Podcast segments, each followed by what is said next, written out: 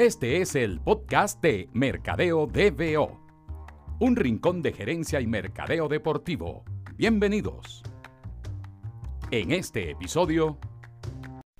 Bueno, en este episodio quiero hablarles un poco de eh, una consulta que frecuentemente me hacen a través de las redes sociales. Eh, como saben, o si no lo saben, se enteran en este momento, todos los jueves en Instagram estoy respondiendo preguntas, eh, dudas que puedan tener, si quieren algún tipo de, sugerencia, ya sea para sus trabajos, eh, para su carrera, o si están en algún emprendimiento. Y eh, bueno, en ese espacio trato de, darles una pequeña orientación, obviamente por lo reducido del tiempo, en, en, virtud de esas cosas que, o esas dudas que me llegan. ¿no? Y siempre hay una muy puntual que aparece especialmente de gente que está trabajando en iniciativas deportivas puntuales o en academias o instituciones de deporte menor. Y es cómo conseguir patrocinantes, patrocinadores, patrocinios, auspicios, etcétera, como le digan, como le prefieran decir ustedes. Eh, y, obviamente, si eh, lograras la participación de una marca o el apoyo de una institución o de una marca, de una compañía, esto puede facilitar ese, esa carga económica que en muchas de, estas oportunidades o de estas iniciativas suele ser bastante cuesta arriba, especialmente en el comienzo. El deporte, particularmente en Venezuela, eh, pasa por un, momento muy difícil. Al momento de estar grabando este, este podcast, eh, bueno, la Liga Venezolana de, de, Béisbol Profesional está en una situación nunca antes vista eh, por eh, estas limitaciones que, MLB está, está bueno, aplicando eh, de acuerdo a las sanciones económicas que, los Estados Unidos ha impuesto sobre, sobre el país y obviamente por la terrible situación política que por más de 20 años hemos soportado los, venezolanos.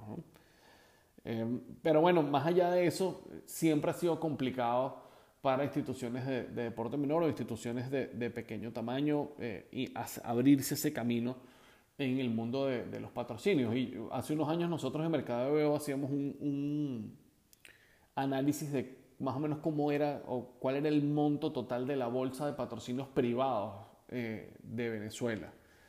Y en, aquel entonces creo que ascendía algo entre 14 y 16 millones de dólares. Entonces es, es como, imagínense una torta y esa torta se va, se va picando en pedazos de acuerdo a el interés de las marcas, eh, a, sus objetivos particulares con, con, estos patrocinios del deporte o esa inversión deportiva y, obviamente eh, el orden de prioridad va de, mayor a menor de acuerdo a esa importancia, ¿no? Eh, y entonces eso queda, eso deja, perdón, a, a las instituciones de deporte menor y a las instituciones pequeñas, locales, en, en una situación muy complicada si el enfoque, que es lo que siempre percibo, es un enfoque equivocado.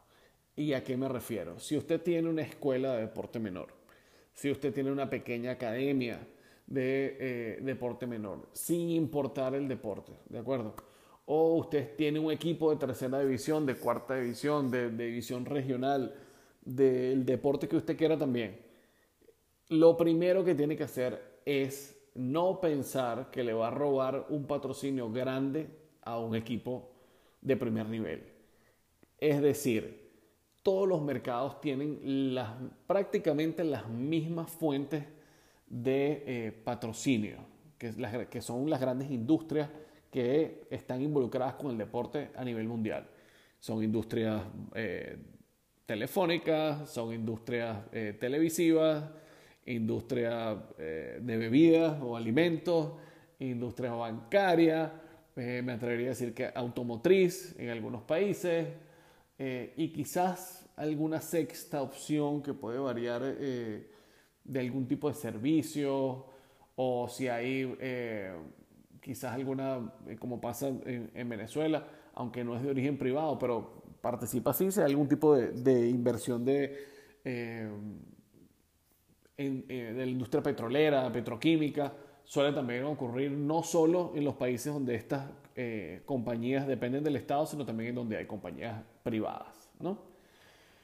Hay también otros países, otros mercados un poco más desarrollados donde también la industria del juego, ¿verdad? De, las apuestas está teniendo una participación muy importante en, los patrocinios y bueno, también otros mercados donde actores eh, mm, como plataformas de, compra y venta de artículos, eh, redes sociales, etcétera, etcétera, también están entrando a participar. Pero bueno, si usted está en uno de, estas, de estos casos de, de instituciones pequeñas, es muy difícil que usted logre robarle un pedacito a la torta de, estos grandes, estas grandes industrias que acabo de mencionar a los grandes equipos de su país, a las grandes ligas de su país, a, a los grandes torneos de su país, a las grandes copas de su país. Entonces, mi recomendación siempre es la siguiente. Comience por lo más próximo al lugar donde hace vida su academia. Y con esto me refiero a un entorno que no supere los 5 kilómetros, quizás entre 5 y 10 kilómetros, ¿verdad? Les prometo que esto lo voy a consultar de manera estadística con los amigos de Mapping Sports, que son es una iniciativa de un par de venezolanos que incluso ganó un premio, el premio FIFA 10 a nivel, a nivel mundial, y es una, es una, una iniciativa que se basa precisamente en hacer este tipo de estudios sociodemográficos para... Eh, instalaciones deportivas. Pero bueno, volviendo al caso es, usted va a tener muchísimas más probabilidades de lograr un patrocinio de la ferretería que queda a 800 metros de la instalación deportiva donde, esto hace, donde usted hace vida, donde su academia hace vida, donde su institución de deporte menor hace vida, que tratando de robar eh, un pedacito del patrocinio de eh, cualquiera de estas grandes instituciones. Lo que me refiero es es más fácil que lo patrocine Ferretería Don Miguel a que lo patrocine la compañía telefónica más grande del país. Salvo que alguna de estas grandes instituciones tenga un programa reconocido de responsabilidad social empresarial enfocado en el deporte, eh, con una larguísima trayectoria, eh, quizás ahí pueda haber algo. Pero, repito, en términos de probabilidad, es mucha mayor eh, la oportunidad que tiene de que Ferretería Don Miguel lo patrocine a que lo patrocine una marca mucho más grande. ¿Y por qué?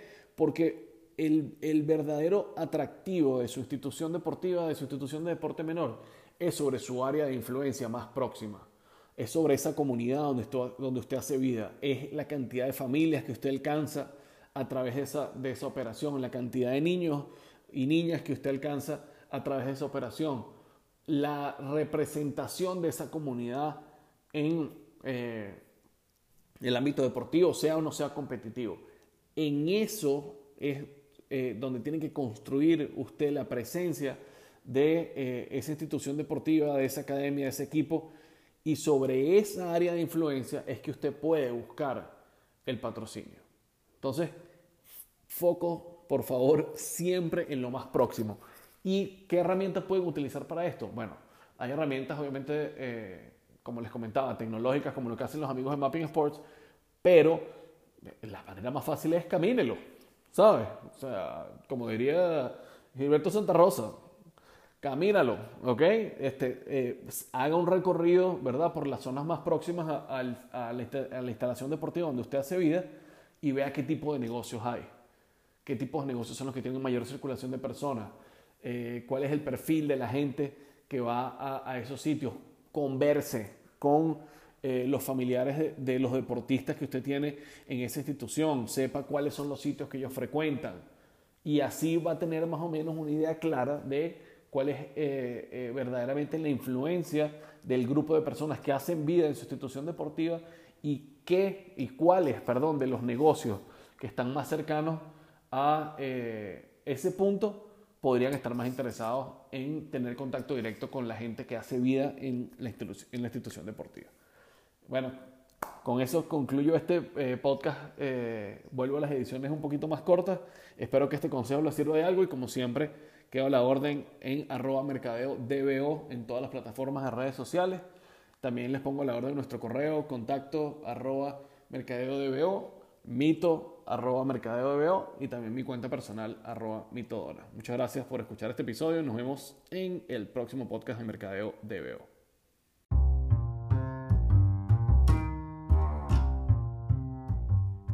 Gracias por acompañarnos. Te esperamos en el próximo episodio con toda la energía de dueño de equipo cobrando dólares preferenciales.